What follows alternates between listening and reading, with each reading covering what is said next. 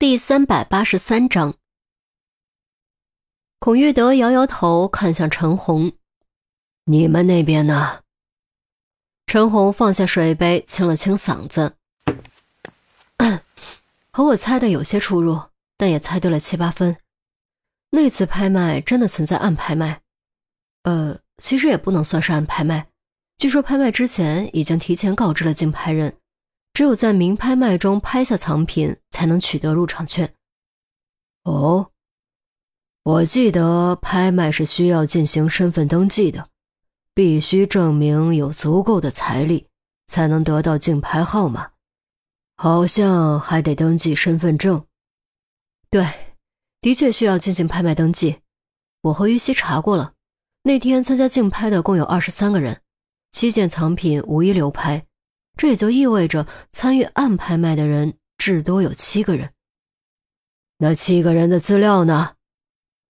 孔玉德语调明显拔高，因为代号梵高的家伙很有可能就是这七人中的一个。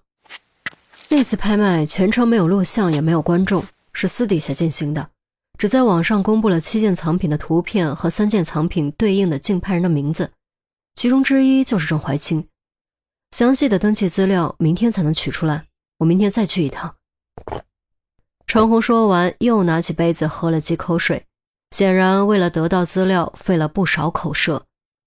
孔玉德缓过劲儿问：“拍卖品呢？我指的是拿到入场券之后的拍卖品，查出是什么东西了吗？”目前只知道是一幅画，价值连城的画。陈红故意加重了语气：“行，那就辛苦你明天再跑一趟。无论如何，一定要拿到那七个人的详细信息。”孔玉德点点头，看向陆明：“你那边呢？”陆明神秘一笑，故意卖了个关子：“我倒是可能知道那幅画是什么。赶紧说。”孔玉德有些不耐烦，陆明这才将许亮提供的线索和盘托出。众人听后和他当时一样，都惊得说不出话来。偌大的办公室一时间针落可闻。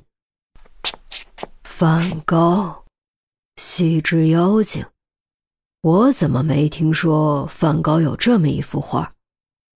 孔玉德好不容易才消化了这个信息。却眉毛一挑，有些不敢相信。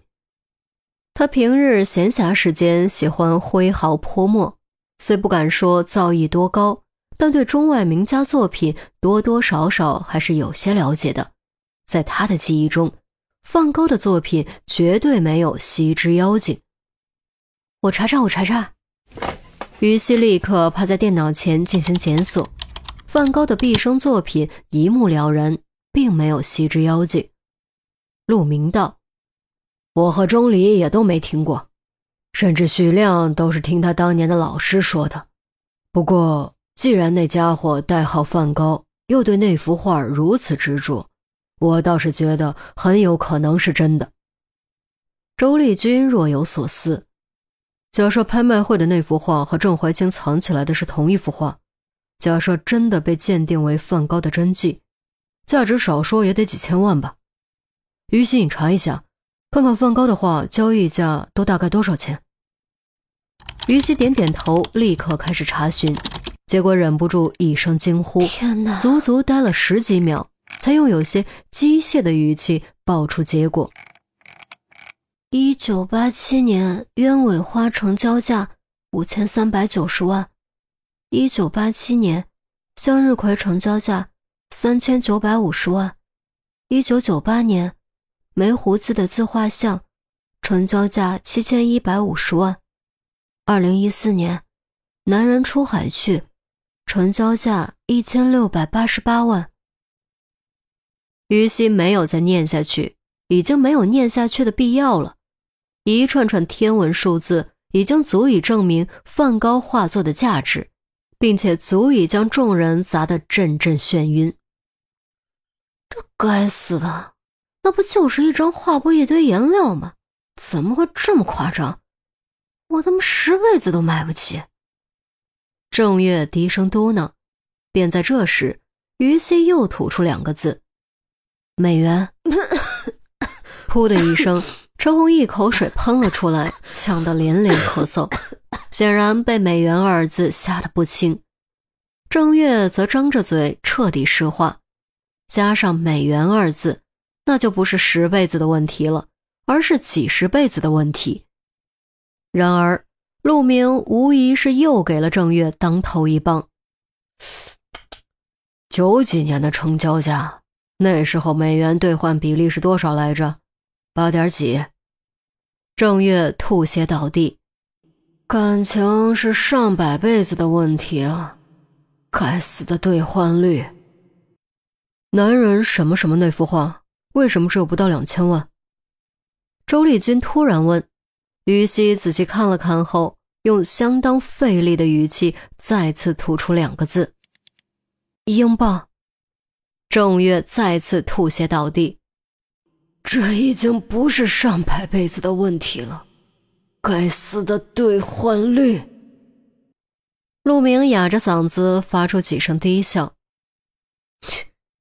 算那么清楚做什么？反正都是几个亿。听说梵高活着的时候很穷吧？如果让他知道他的画现在这么值钱。不知道会作何感想？唉，艺术品这东西，就是要等人死了才值钱。孔玉德忽有感慨，叹了口气，接着说：“唉，不说这些了。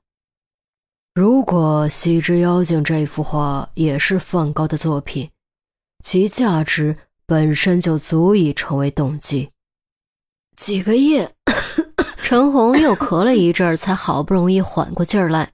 他清清嗓子，接着说：“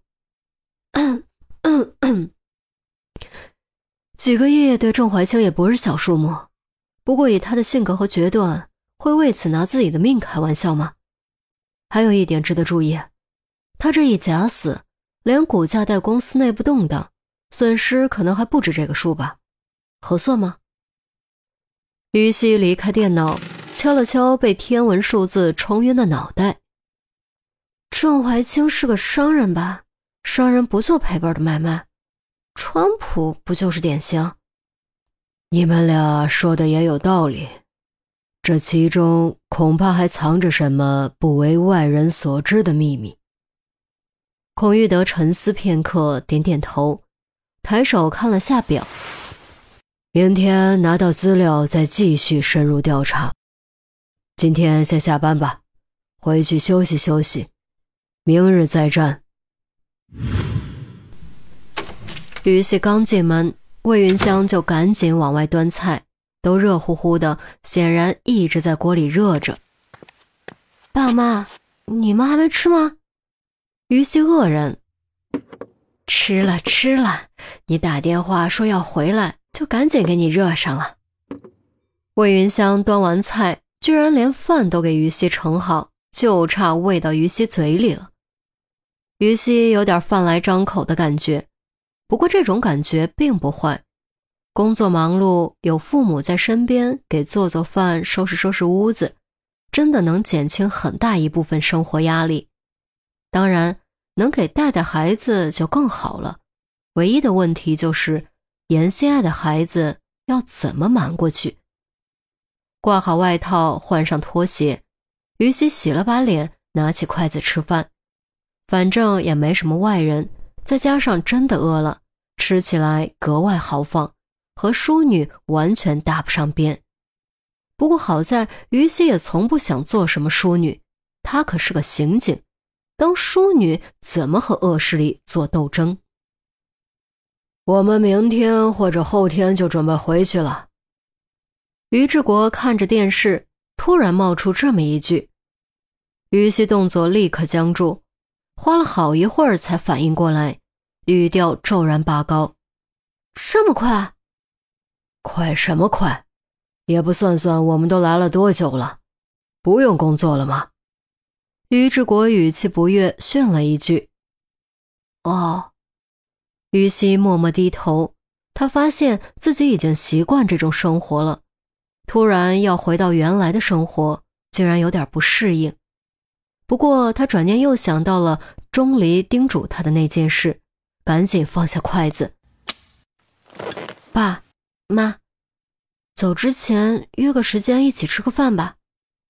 何钟离，还有他的妈妈。于西终于下定决心说了出来。于志国和魏云香俱都一愣，很显然，夫妻俩都没有做好准备。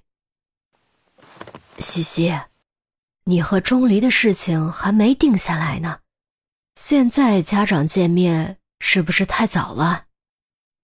魏云香蹙眉道：“连他都觉得不妥，更何况古板的于志国。”于西眼中掠过一抹黯然之色，故作淡然地说。其实是钟离妈妈安姨想约你们一起吃个饭，你们要实在不想去，那我就帮你们回绝。这，魏云香当时犹豫，总觉得回绝似乎不太礼貌，便在这时，于志国发话了：“既然是人家先开口的，我们不去就是失礼，礼不可废，更不可丢，正好借此相互了解一下。”真的，于西当时双眼放光，没想到率先答应的居然是父亲。好吧，你说去就去，要不要准备什么东西？魏云香见于志国都答应了，也就不再多说什么。不用，就是家常饭，平常就好。明天中午怎么样？于西兴冲冲地问。于志国思考了一下，颔首同意。于西大喜，他相信这是一个好的开始。正所谓功夫不负有心人，只要坚持努力，不轻言放弃，就一定能乘风破浪抵达终点，而那终点将是幸福的起点。